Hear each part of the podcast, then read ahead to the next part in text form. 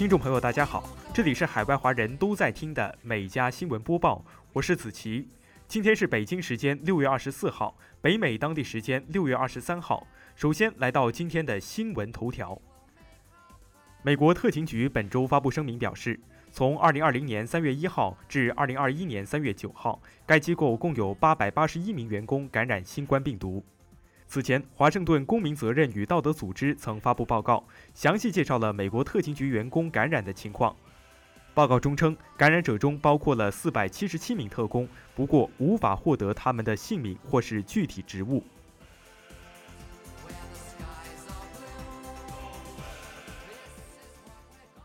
接下来进入今天的焦点新闻。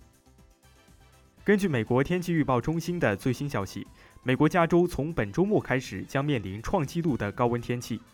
西北太平洋到加利福尼亚地区的气温将比往常的平均温度高出十一至十七摄氏度，高温天气将会持续到下周。据报道，加州部分地区的高温天气在上周持续了数天，最高温度达到约四十三摄氏度。报道称，持续的高温天气使加州独立系统运营商面临着巨大的供电压力。去年八月，为了满足供电需求，加州曾出现历史性的轮流停电。另根据美国干旱监测网站的报告，加州近百分之九十五的地区正经受干旱。根据远程计算机模型的预测，这种高温模式至少将持续到七月中旬。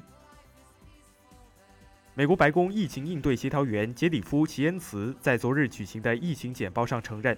无法完成拜登设立的疫苗接种目标。按照拜登此前设定的目标，七月四号美国独立日假期前，美国将为百分之七十的美国成年人接种至少一剂疫苗，并确保一点六亿美国成年人完成两剂疫苗接种。但白宫官员二十二号坦言，完成这个目标还需要额外几个星期。齐恩茨把原因归结于美国年轻人接种意愿低。他说：“现实是，许多美国年轻人觉得疫情对他们没有什么影响，他们也不太想打疫苗。”因此，齐恩茨说，美国政府现在的重点是让美国年轻人，特别是十八岁到二十六岁的人群接种疫苗，以防感染。白宫将与州和地方领导人合作，来进一步拓展疫苗接种工作。索赔管理人昨日发布声明称，波音公司已建立一个五亿美元的基金，用于赔偿两起致命波音七三七 MAX 坠机事故中的三百四十六名遇难者家属。每个符合条件的家庭将获得近一百四十五万美元的赔偿。管理人员表示，随着赔偿表的提交和完成，资金将滚动分配。提交索赔表的截止日期是十月十五号。据报道，这一美国受害者赔偿基金属于美国司法部与波音公司在一月达成的和解协议的一部分。波音当时被勒令支付超过二十五亿美元的罚款，其中包括向两起空难事故中失去亲人的家属支付五亿美元。在因空难而被全球停飞两年后，美国联邦航空安全局于二零二零年十一月批准了波音七三七 MAX 机型复飞。继加拿大一所寄宿学校旧址五月底发现二百一十五具原住民遗骸，引发全球关注后，美国内政部长德布拉哈兰昨日宣布。美联邦政府将调查美国印第安原住民寄宿学校的黑暗历史。哈兰表示，联邦政府将调查过去对美国原住民寄宿学校的监督情况，努力揭露生命损失的真相，以及过去几十年政府政策迫使数十万原住民儿童离开家庭和社区带来的持久后果。据报道，哈兰有原住民血统，曾是新墨西哥州的国会议员，也是美国历史上首位原住民内阁部长。科比·布莱恩特家的律师昨日向位于洛杉矶的联邦地方法院提交了一份和解通知。文件显示，诉讼案的原告与被告共同报告同意和解索赔，不过由于和解条款是保密的，赔偿金暂时还未公布。二零二零年一月二十六号，科比·布莱恩特和他十三岁的女儿吉安娜以及七人乘坐直升飞机，由于飞行员不顾恶劣天气限制冲进云层，导致直升机坠毁，无人生还。二零二零年二月，瓦尼莎提起过失致死诉讼，要求对方承担惩罚性、经济性和非经济性赔偿，同时还包括法庭认可妥当的判决前利息和其他补偿。其中还说明科比未来的财务损失高达数亿美元。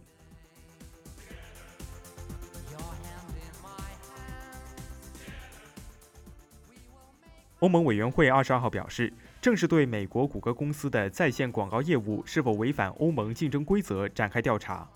欧委会称，欧盟发起此项调查，旨在评估谷歌是否通过技术手段在在线广告领域打压竞争对手。调查重点是谷歌是否限制第三方公司获取用户数据，同时将数据留给自己使用，从而扭曲市场竞争。欧委会主管数字化与公平竞争的执行副主席韦斯塔格表示，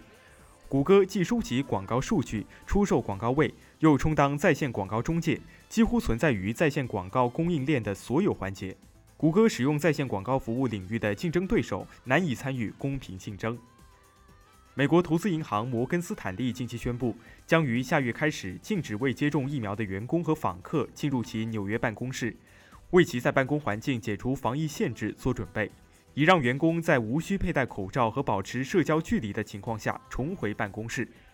与希望延续远程工作的科技企业和其他行业不同，包括摩根斯坦利、高盛和巴克莱银行等多家美国金融机构表示，希望员工尽快回办公室办公。因此，将接种疫苗列为复工要求之一。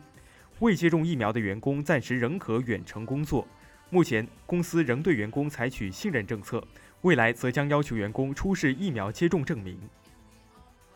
一家位于美国旧金山的初创公司最近推出了一项机器人美甲服务。顾客把选好的指甲油放进机器后，将手放到操作台里，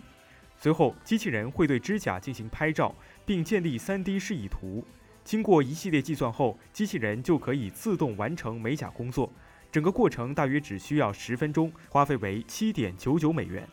创始人雷努卡·阿普特称，它可以达到亚毫米的精确度。人工智能会指示机器人如何涂指甲油。目前，这家公司在旧金山的快闪店推出的这项服务正在被更多的人所接受。公司希望接下来能将业务进一步拓展到商场、写字楼、住宅以及机场。据估算，目前美国的美甲行业市场规模约为八十五亿美元。根据美国全国广播公司昨日报道，全美至少有六个州和华盛顿哥伦比亚特区的野生动物专家报告称，过去的一个月里，患病或死亡的鸟类有所增加，症状包括眼睛结痂或浮肿、类似癫痫的神经症状以及无法保持平衡。肯塔基州生物学家斯兰卡德称，今年的鸟类死亡数量极不寻常，但目前我们还没有弄清楚问题出在哪里。专家们表示，这些病鸟就像失明了一样，同时也表现出其他异常，比如当人们靠近时不会飞走。俄亥俄州野生生物学家卡恩斯称，导致鸟类生病和死亡的原因可能与一种广泛传播的传染病蝉的数量爆发以及杀虫剂有关。他也证实，该州已经发现了数百只死亡的鸟类。各州的野生动物专家正调查这些鸟类的死因。巴菲特于六月三号宣布将辞去盖茨基金会受托人职位。此外，他宣布再派发价值四十一亿美元股票给包括盖茨基金会在内的五家基金会。报道称，这笔捐款意味着他捐赠百分之九十九净资产的承诺已过半。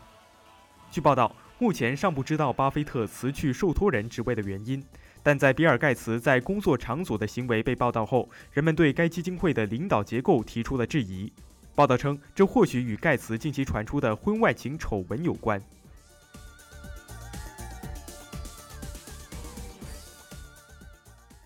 美国警方二十二号表示。美国罗克兰县一名一岁男婴在当地时间六月十九号死亡，原因是他的母亲将他留在家中，让另外一名年仅六岁的哥哥或姐姐照看他。